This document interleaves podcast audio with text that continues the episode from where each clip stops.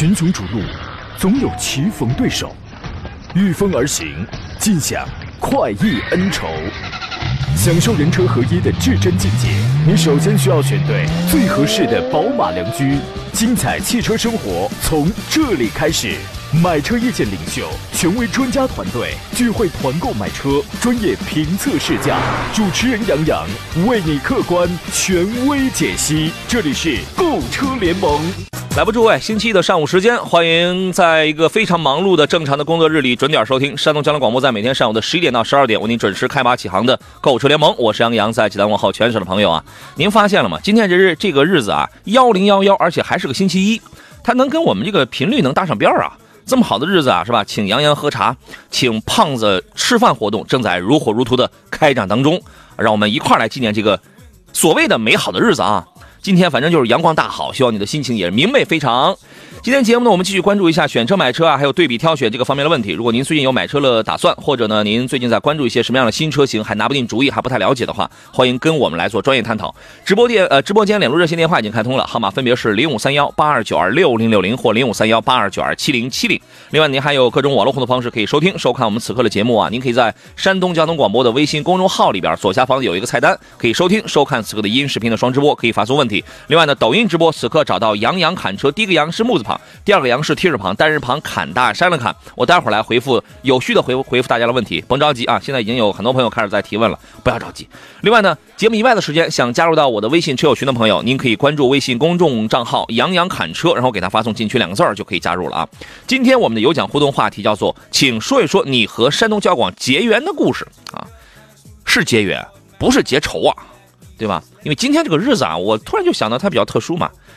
欢迎讲一讲你跟山东交广结缘的故事，好吧？四份奖品啊，三位朋友可以获得江小红品牌的辣椒酱，每人一桶，每人一罐。另外呢，还有一位朋友可以获得神采净燃汽油添加剂，这玩意儿清除汽车积碳是贼拉好使，而且我只认这个，而且我只推荐这个，它是我用过最好的啊。那么各位可以有序的参与到我们今天的互动话题当中来。这个玉醉说，我跟山东交广幺零幺幺是无意当中看到的，是听到的吧？然后随后就参与了畅游天下的这个旅游活动，是吧？一下子就是好几年，而且买这个给老婆买 A 三的时候还咨询了杨洋，而且还还受到了照顾。你后你后边你发的是什么东西，我就看不见了，啊，就是你一发语音吧，它有一个自动识别功能啊，还受到了照顾，买车时候还给优惠了，还给送了东西了，非常感谢啊！你早说呀，你这是啥时候买的？几年的事儿了，这是啊。来，今天跟我一块搭档来解答各位问题的是来自济南品家二手车的石占平石老师，你好，腿哥。呃，杨好，各位车友好。您到山东交广客座有多少年了？嗯，比你早，比我还早。我这已经是十年了，马上十一年了。你比我还早啊？嗯，一晃对，一晃你都老了啊。呃，心态还年轻，是吧？这腿 腿毛都长了一茬接一茬了，是吧？我们这个想必是那我们那些我不太知道的那些犄角旮旯的事儿，您全知道。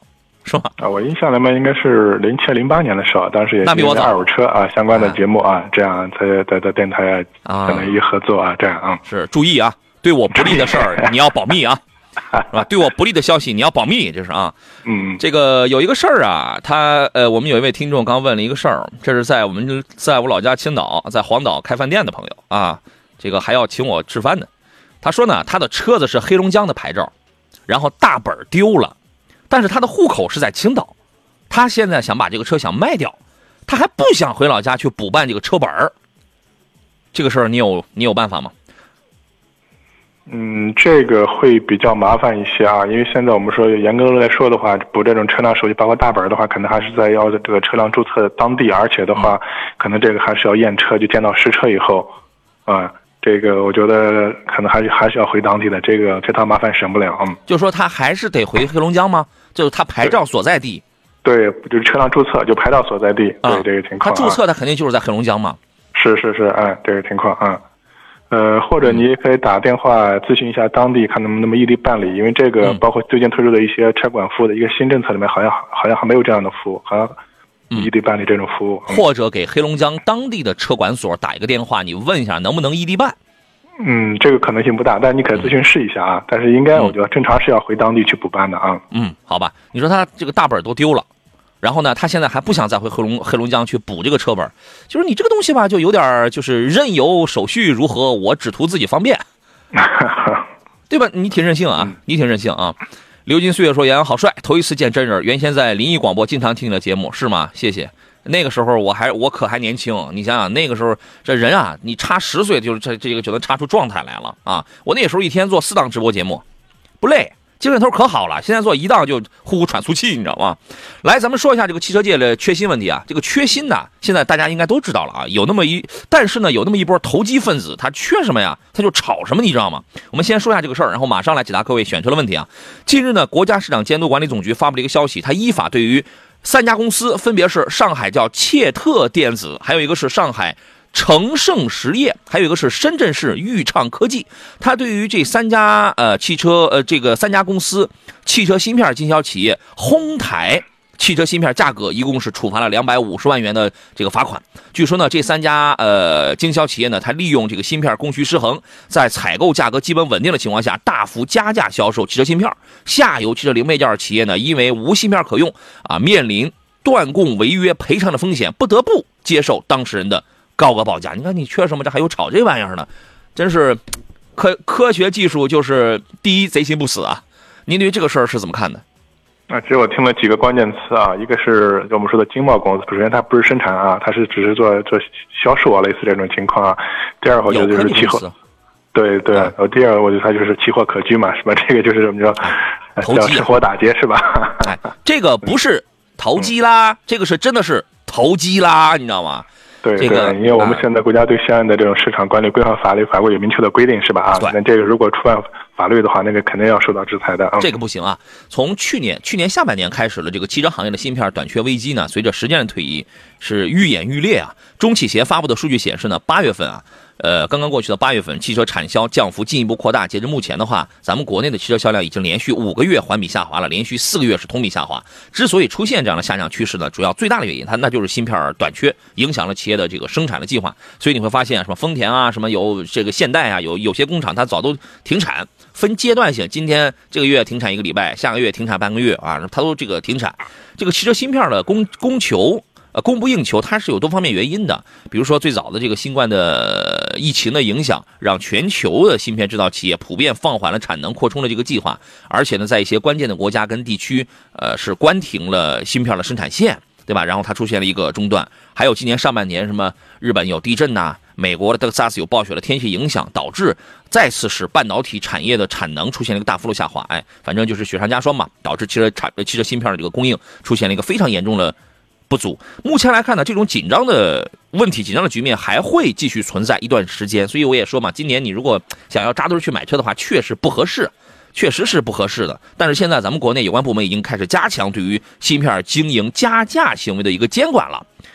请大家相信，阳光总在风雨后，这个芯片的短缺问题一定会解决的。早些时候预测是今年的第四季度会解决，目前来看，这个时间会不会有点往后推移呀？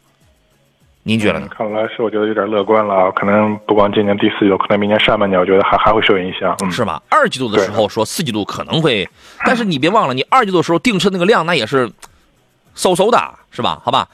徐某某说：“我是青岛的，那个黑龙江的补大本必须开车回去，还要车主本人，我操作过，有经验。得嘞，开饭店那哥们儿，抽空回一趟黑龙江吧。啊，我们进第一段广告，马上回来。”好了，我们继续回到节目当中来。典型说现在都缺车，三个月应该是三个月前是吧？杨哥推荐买吉利嘉际混动啊，e Pro 啊，订车了，一直没车。好家伙，您不是昨天节目量这个节目里头不是说四个月吗？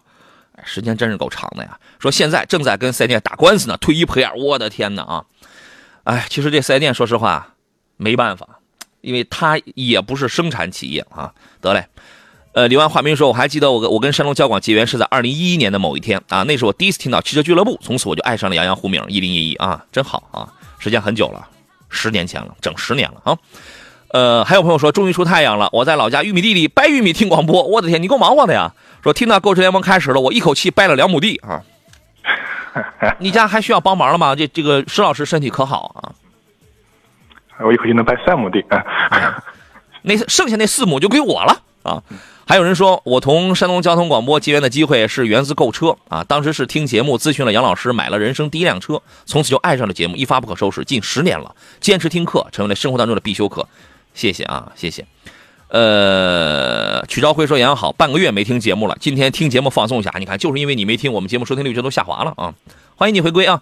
以股比股的问题是杨杨哥好，我想问一下，杨哥，你对十一代思域看法怎么样？有意有意向买大功率的啊，就是高功率那个呗？燃动版性价比高吗？二十二岁开，可能十年以内不会换车了。呃，二如果你就是还能买到十代思域的话，我会觉得那个造型啊，就就是它那个款啊，会更适合你二十二岁的年龄。呃，十一代呢，就是变得收敛了，内敛了，对吧？无论从这个样式还是改变那个两厢半的那种风格上，它要更内敛了。但是这个动力，我觉得满足一个这个家庭用是没有什么问题。但是这个车不会有太好的操控性，因为呢。悬架还是要软一些，而且 1.5T 配一个 CVT 的这个变速箱啊，就是属于是那种细水长流型的，就是那种开法吧，啊，但是你要说十年以内不会不会换车的话，我觉得这个车从经济性上来讲还是可以的啊。你怎么评价这个车呢？嗯，对确实，我们觉得十一代这个思域的话，在外观方面的话，我觉得确实少了很多个性啊。很多人感觉像就像老款的这个雅阁啊，像小雅阁一样这种感觉啊，确实还是更侧重于日常的这种家用，包括像舒适度啊，做了很多这种倾倾斜这种情况啊。是。但实际上，很多人买思域的话，可能还是注重它的一些包括动力啊、运动啊这些方面的因素啊。但是那方面，我觉得确实时代的话，这方面我们说更经典一些这种情况啊。嗯，这个啊，这个我觉得完全还是你个人的一个喜好和取舍，是吧？对。嗯，我建议你啊，我真的建议你对比几个车子，因为你二你你是二十二岁，嗯，你你可你真的就是可以去对比一下，比如吉利星瑞、大众速腾、呃领克零三。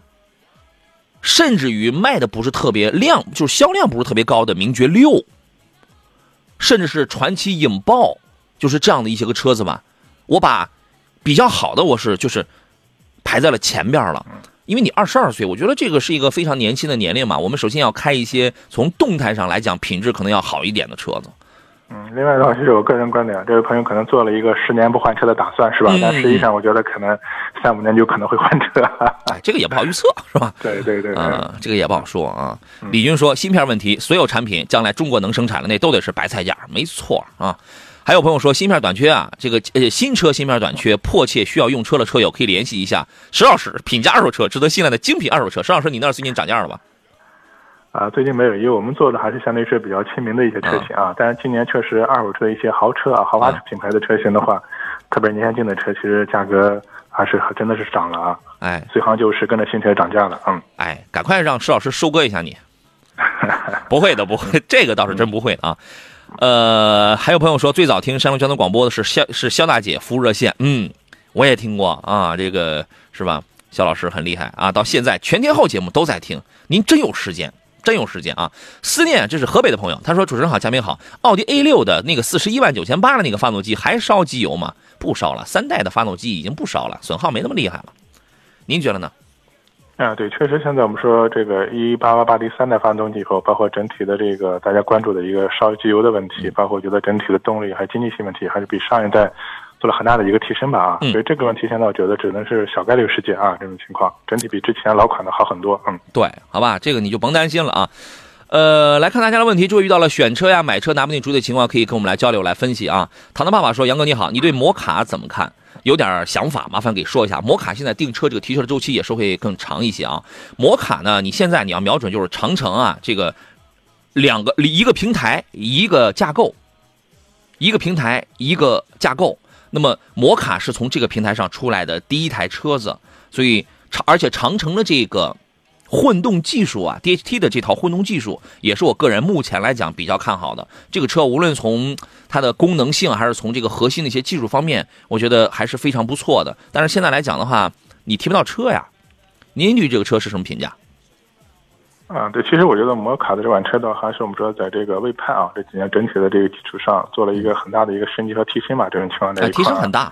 对，而且我觉得它包保持了之前这魏派的一些优势，包括外形啊、内饰这些做工这方面的优势啊。同时的话，我觉得可能大家的一些诟病的，油耗高什么？对，油耗降下来了啊。对对，它现在这种混动的话，我觉得确实对这个油耗还有很大的一个一个促进和提升这种情况啊。对，所以这款车我觉得可能后期的最起码在这个魏系列车型，我觉得还是可能。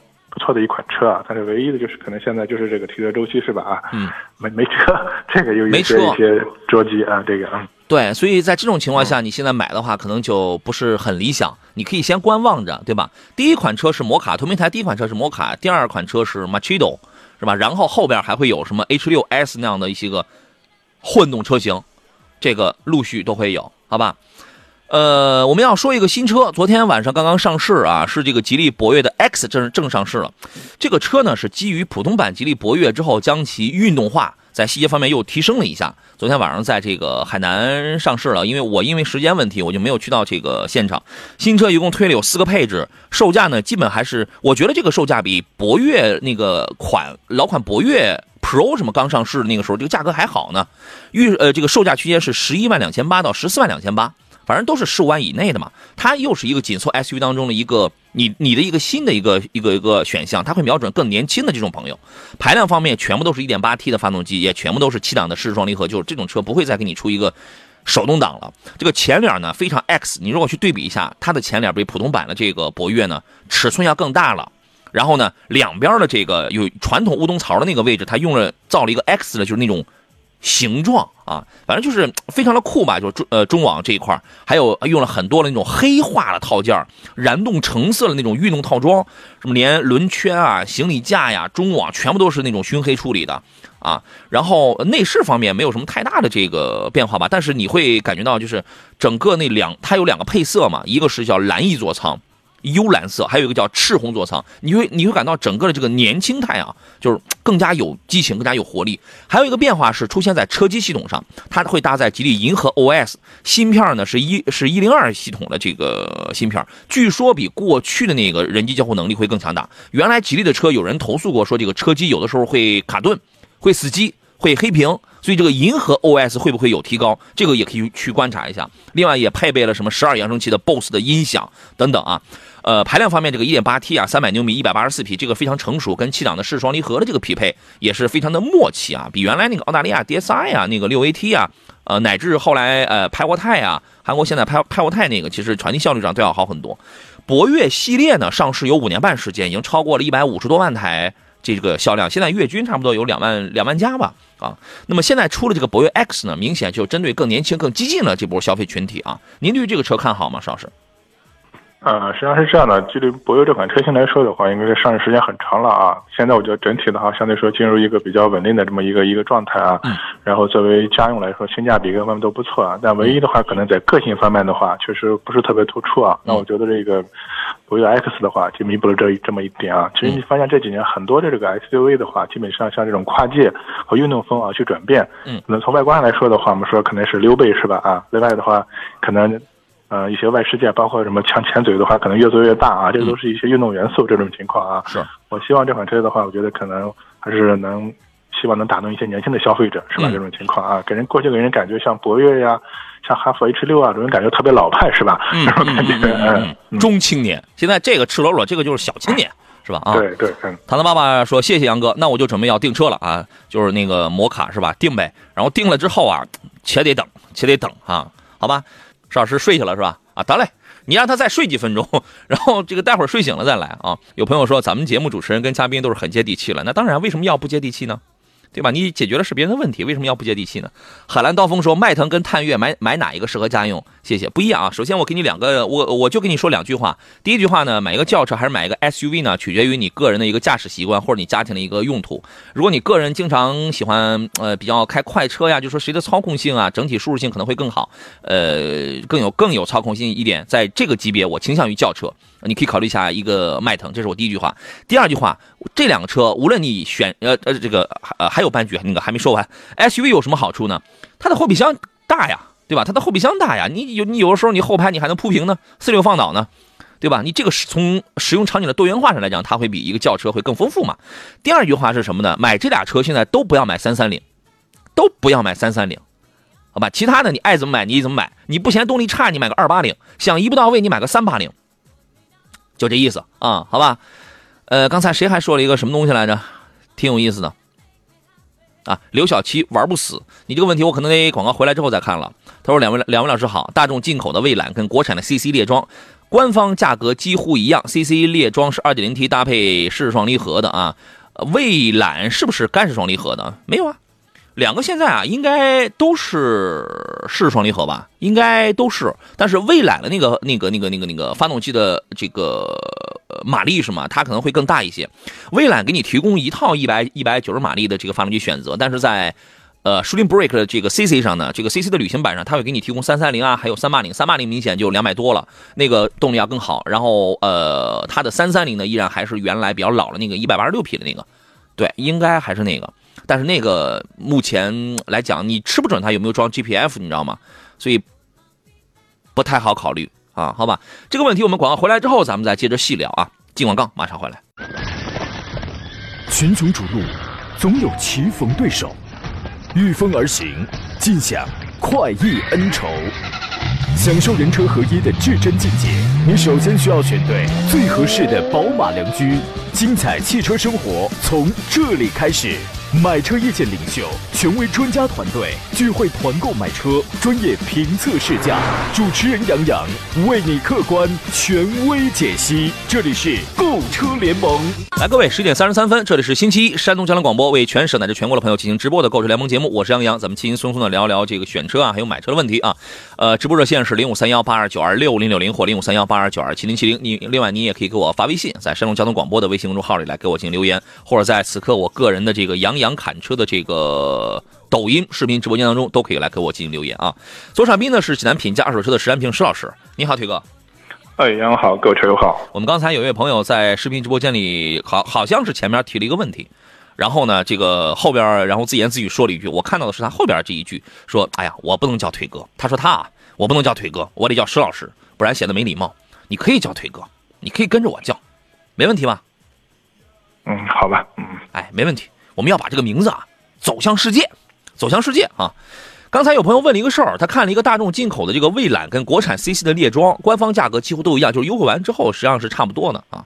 呃，然后呢，他问的是什么？如果不考虑高功率，相同价位下哪款配置更推荐？那肯定是 CC 的这个列装版的话，CC 旅行版的话，它的配置肯定要更好一些，因为这个车它要更新嘛。但是这个车呢，我还是不太。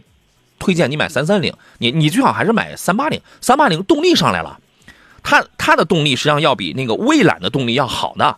然后呢，再一个配置也上来了啊。这两个变速箱，那个蔚揽的变速箱是干式的吗？应该也是湿式的吧？你有了解吗？呃，这个具体细节我不不是特别了解。只要是二点零的低功的话，应该都是都是湿式的啊。现在基本大众的话，只有一点四 T 的配配干式啊。对，这个好查。这个好确认啊！那么这两个车之间的比较，现在终端市场优惠完之后，价格确实都差不多，都是二十来万啊。您您会怎么来推荐呢？怎么来分析呢？嗯，实际上这两款车的话，我们说现在同级别车里面，相对说啊都是相对说比较小众的，或者销量都不是特别突出的这这种车型啊。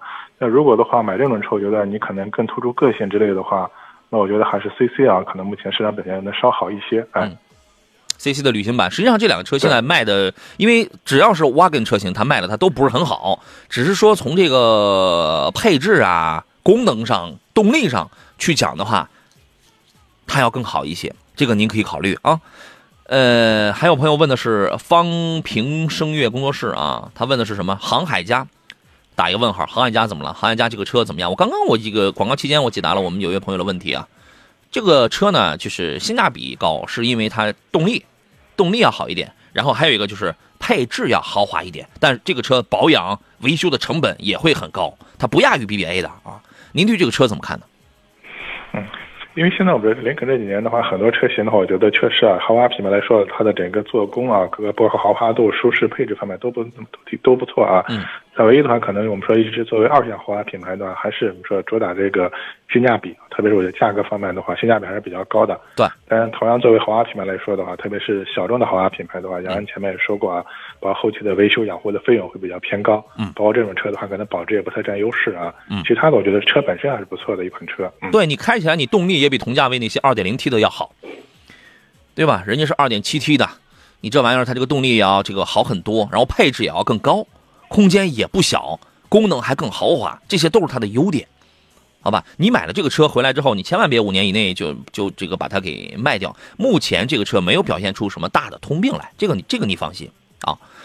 呃，曲朝辉的问题是：杨好，石老师好，我呢是二零一一年七月一号买了一台宝马的 X 一，里程是九万公里了，请问现在这个车还能卖多少钱？现在这个车行情看涨，二点零 T 的低配啊，二零一一年的时时候，啊，确实这个年限比较长了，已经十年时间了啊。嗯这个情况在一块儿，像这种车的话，具体还是要看车况，市场参考价和大体的话，应该是在九万左右啊。这个要看实际车况，哎。哦，那您参考吧。对，呃第一这个确实还是年年限太长。你如果你是一两年之内的话，是不是卖的卖的现在卖的还很很好？应该，嗯，行，儿时的我说，早晨七点出门，晚上六点到家，您这够辛苦的。听幺零幺幺早已经成为了一种习惯，早已经成为了生活当中的一部分了。感情您这全天都在路上呀，很辛苦啊。隔几个钟头您得下来，得这个舒展伸展一下啊。滴滴司机说：“石老师，您那儿有没有便宜的练手车呀？我老婆下个礼拜一考科目三了，加油啊，哎，一把过啊！呃，可以过来看一下，因为我们现在可能一些价位可能五万以内的车还是比较多的啊。是，这个想给他买一个便宜的二手车练练手，最好是 B G 二 B G 二幺二的那种，能练技术还 还撞不坏。那你怎么着？你你是你是打算拿它当碰碰车开呗，对吗？哎呀，这种车不过也好找，是吧？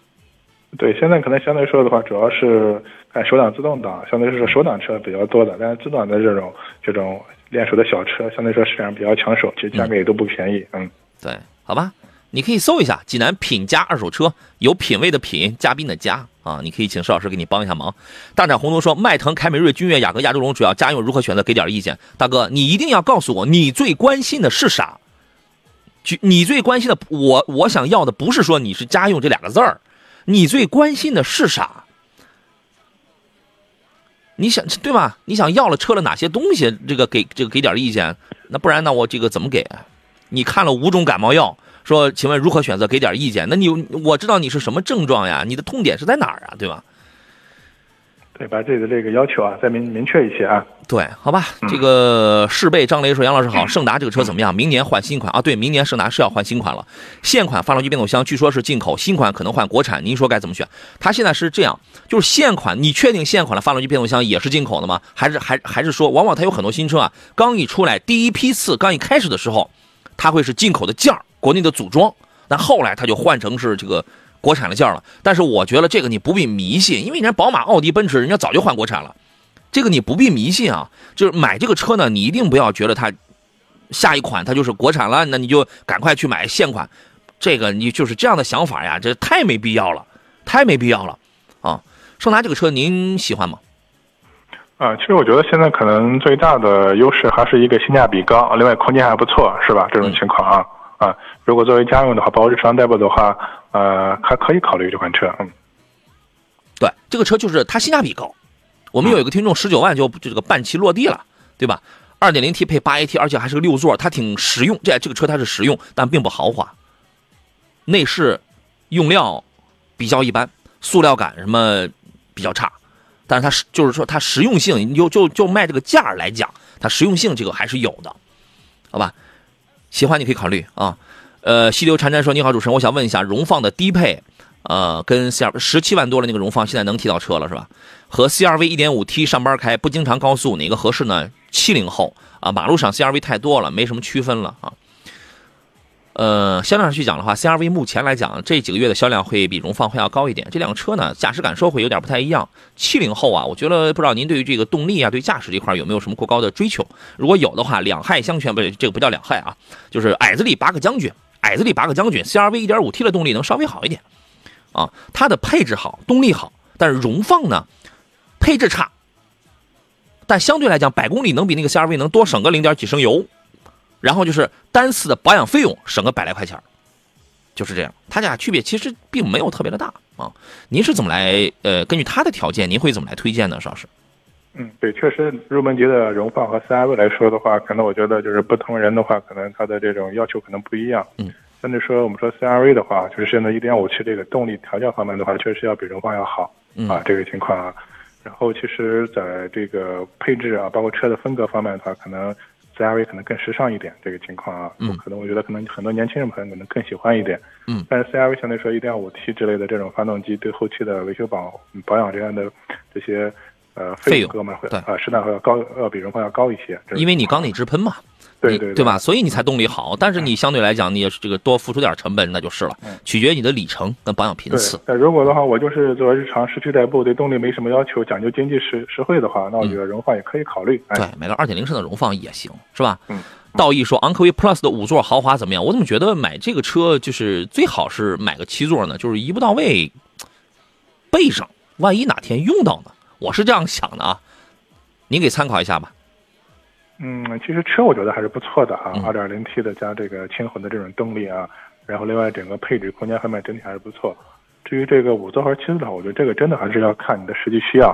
有些人确实我就没有七座的需要，是吧？我就需要一个五座大空间啊，特别是希望后面的这种储物空间大一点。那五座也未尝不可。你包括现在类似冠道或者 URV 卖的好，是吧？它就是五座，但是后面空间大嘛，对，也也没问题。但是你像这个 URV 和这个冠道和这个呃。这款车啊，来比较来说的话，那可能它的配置啊，包括它的豪华度方面的话，我觉得还是要昂科威 Plus 更占优势啊。对，因为你因为七座的昂科威呢，第二排应该是前后滑动，好像在十公分左右，好像在十公分左右。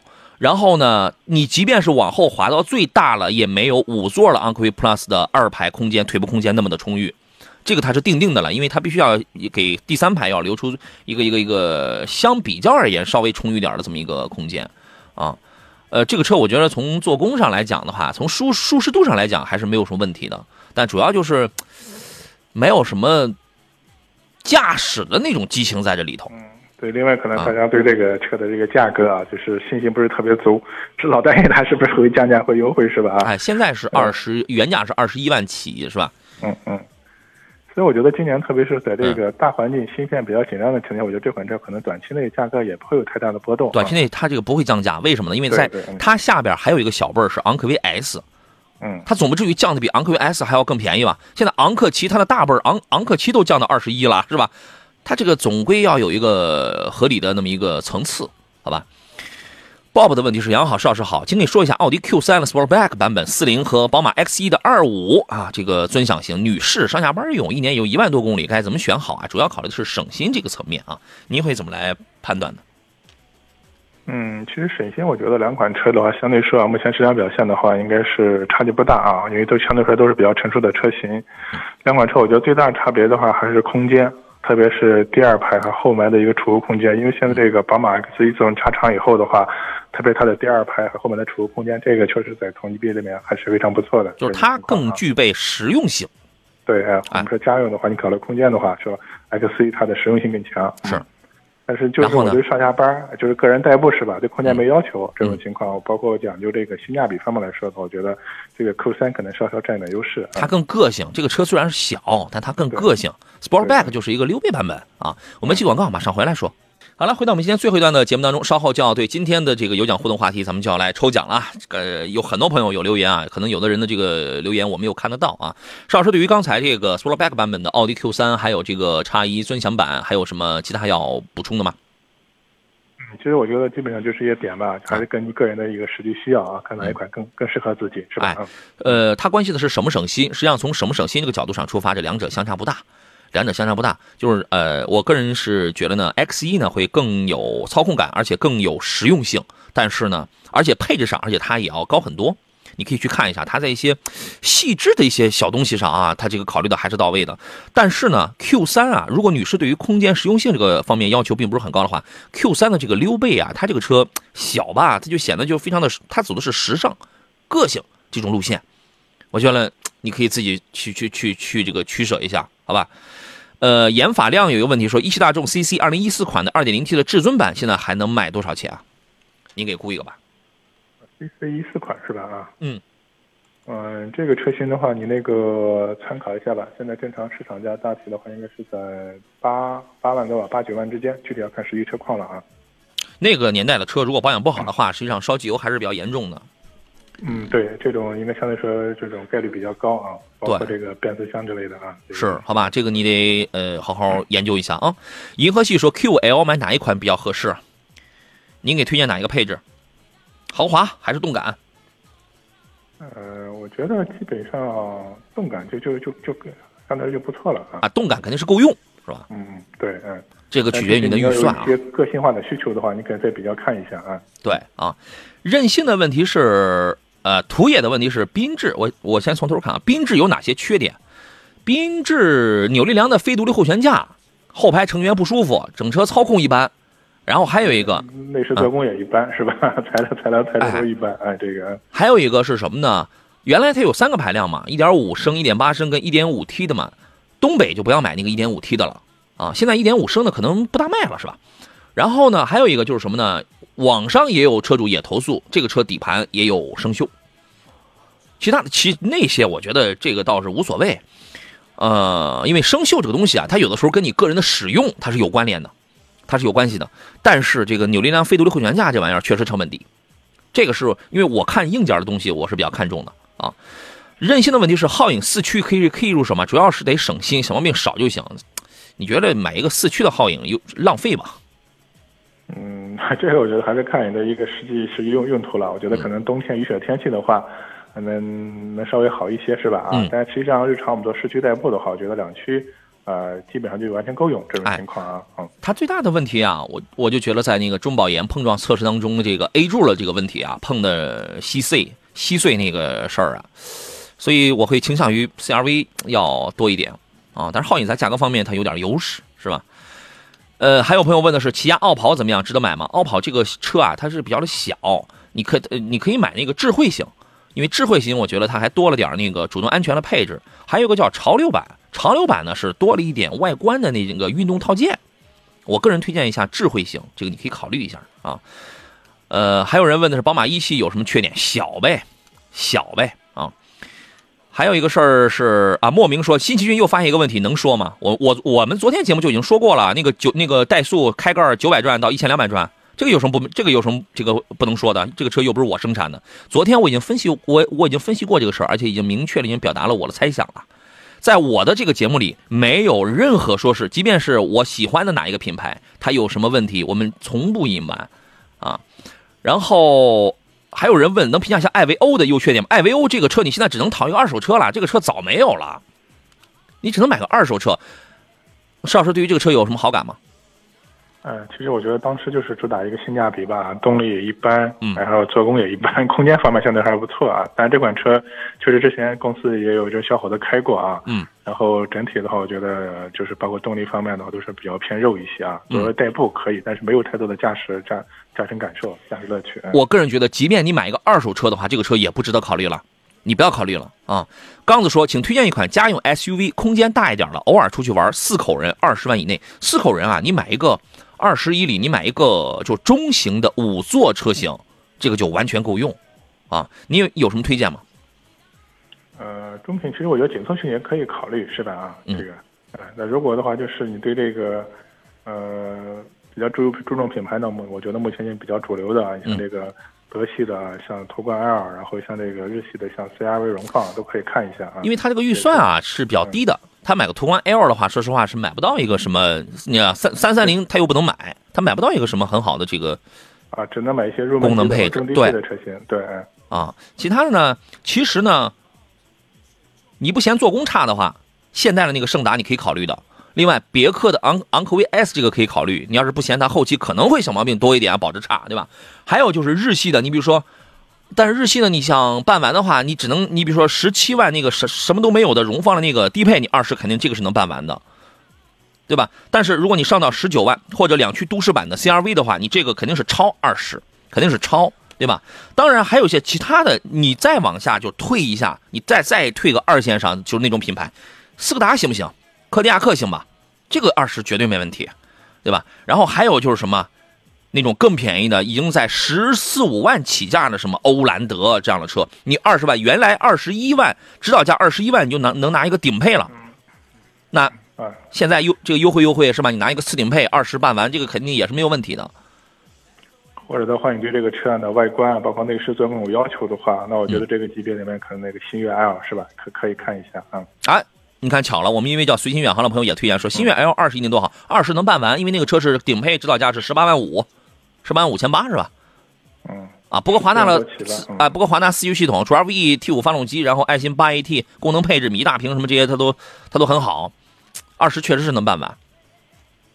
其实选择余地啊，上你上到二十万，你会发现选的余地是真多，就是取向不一样，好吧？呃，阿昌问石老师那儿有没有近年限的，就是年限近一点的二点五的凯美瑞啊？有吗？嗯，这个车目前没有啊，因为这种车其实我觉得现在买这种车不如不考虑新车年限近的车型啊，我觉得新车可能更合适一点，二手车也都不便宜。哦，新车他就不用考虑年限近了，他直接他去提个新车就完了，你知道吗？对对对，你可能真的啊，两一两年、两三年的这种二手车，像这种类车的话，是啊，和新车价格差距不大。哎、对啊，清风也问你说，名爵五跟逸动哪个好？大哥，我不知道你看哪个排量啊？名爵五你看，你看它有一点五升的，有一点五 T 的，逸动呃，就是现在我们叫逸动 Plus 对吧？它有一点六升的，也有一点四 T 的。我不知道你看是哪个排量。如果说你你比如说看的都是涡轮增压这种呃这个排量的话，我会觉得销量跟保值是逸动 Plus 占太大的优势了。但是动力方面，动力跟这个驾跟底盘的这种驾驶感受方面，名爵五。名爵五在这个名爵的车在这个运动调教方面，它确实有它独到的这个特点的啊。我不知道你看的是哪一个排量。你如果买一个1.5升和1.6升的，你就买个逸动，因为那个1.6升的虽然也是个自吸，但是它是个缸内直喷的技术，那个动力要好。那如果他看的是涡轮增压的，邵老师，你的你的意见是啥？嗯，一般我觉得涡轮增压的话，肯定还是对这个动力或者操控有要求的话，是吧？那我觉得可能整个驾驶乐趣来说的话，还是一个名爵名爵五的话，这方面更突出一点。嗯，带给你快乐说，老师，我的二零二零款的迈腾三三零环保书上面写着颗粒物捕捉器的型号和厂家都是无，是不是我的车是没有加装？那应该就是没有加装啊。你的环保手册上面它都写的是没有装这个 GPF 的话，那肯定它这个就是没有了。好吧，还有朋友问三十到三十五万有什么推荐的吗？在南方一年开个七八千公里，最好是油耗能少点。一年开七八千公里，你还那么在意油耗啊？您给推荐几个吧，我先抽个奖。嗯，没有说车型吗？还没有，就是三十到三十五万，我看一下，三十到三十五万的车。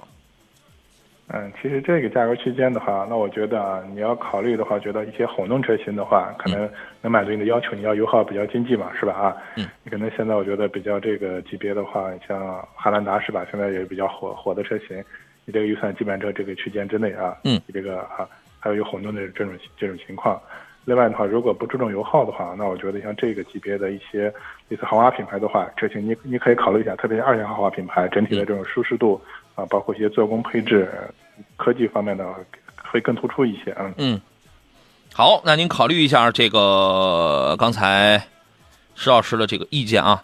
哇，留言留言太多了，然后我发现这个前边都有几屏有几屏的这个留言啊，都被淹没掉，我现在我已经找不到了。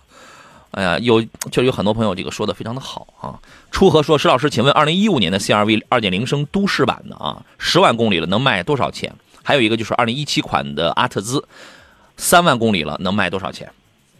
啊，一个一五年的 CRV 是吧？啊，一五年的 CRV 的话，这个呃排量没有，它没有具体说是吧？二点零的是二二点二点零升的，二点零升的啊。对，嗯，这个车的话，你那个参考，现在正常的这个市场价应该还能卖到十一二万啊，这个就要看具体配置之类的这种情况，包括两驱四驱都会有差别。好，那那您参考吧。来送出我们今天的四份奖品啊，呃，首先送出江小红辣椒酱，送给踏雪无痕刘宝金，还有 Bob。啊，另外一瓶神采净燃汽油添加剂送给的是儿时的我，呃，抱歉，有很多很多朋友的留言，我都我都没法，我都没办法翻到了，因为我们这个留言太多了啊。这个我只能挑离我最近的了啊！四四位朋友呢，您可以在呃“杨洋侃车”我的这个四个字的我的抖音账号当中给我发一个私信，发来您的这个收件的地址以及所中的奖品，还有您中奖时候的这个名称就可以了啊！这个神采净燃汽油添加剂呢，是我个人用过，而且是目前为止我用过里边最推荐的。各位呢，可以发送“清洁”，有想购买的朋友可以发送“清洁”两个字儿到山东交通广播的官方微信上，就可以获得一个介一个一个一个简介，还有一个购买链接，你可以研究一下。这个产品呢，会比同类产品的清洁效率会更高，因为同类基本在百分之八十三的。清洁率，它呢是官方认证啊，这个中国有关部门的这个认证是在百分之九十多，百分之九十六，确实要更高，而且它的成分要好一些，第五代异构聚醚胺啊，其他的这个产品很多它不会用这么高的成分，而且这个产品刚刚拿了中汽研的一个资质认证，它对于这个我记得环保排放是降是提高了百分之二十七，就让你的这个尾气的排放提高百分二百百分之二十七，它对这个动力提升也有一个也有一个数值，我这个记不清了，好像是个位数的吧。个位数的，然后百分之个位数的，反正它也是有提高了。所以说有有些朋友会觉得，哎，这个油门变轻了。还有一个对节油，这个也是有贡献的。我们很多用过的这个老听众，基本上说百公里省个一升多，也有也有省的比较厉害的啊。呃，各位可以发送“清洁”两个字如果你发现你的车有积碳了，什么怠速抖动了，油耗增加了，动力不如以前了，噪音大了，你可以尝试一下，先清除一下积碳。车没有这个症状，你可以把它划掉，这个就可以了。如果有症状的话，发送“清洁”两个字到山东交通广播的官方微信上来就可以了。嗯，呃，圈儿说，老师汉兰达跟啥？跟凯迪拉克嘛？你刚才说了个汉兰达跟啥？我们说的二线豪华品牌，叫凯迪拉克或者沃尔沃的车都可以看一下啊，这些车型。嗯，OK，我刚才抽奖去了，我也没我也没怎么听明白啊。呃，今天时间关系，咱们节目就到这儿了。再次感谢石老师来做客，咱们下回节目再见。好，再见。好嘞，拜拜。谢谢张伟啊，他说今天来晚了，冒个泡，午餐愉快。今天太阳老好了，对，就是让这样美好的秋日暖阳，秋日暖阳晒一晒之前近半个月咱们发霉的心情吧。我是杨洋，再次感谢诸位的收听还有收看。节目以外的时间呢，您可以通过我的呃呃微信公众号，还有这个车友群呢，还有这个抖音账号，可以跟我来联系。明天上午的十一点。未尽的汽车话题，咱们再接再接着聊。祝各位午餐愉快，明天见，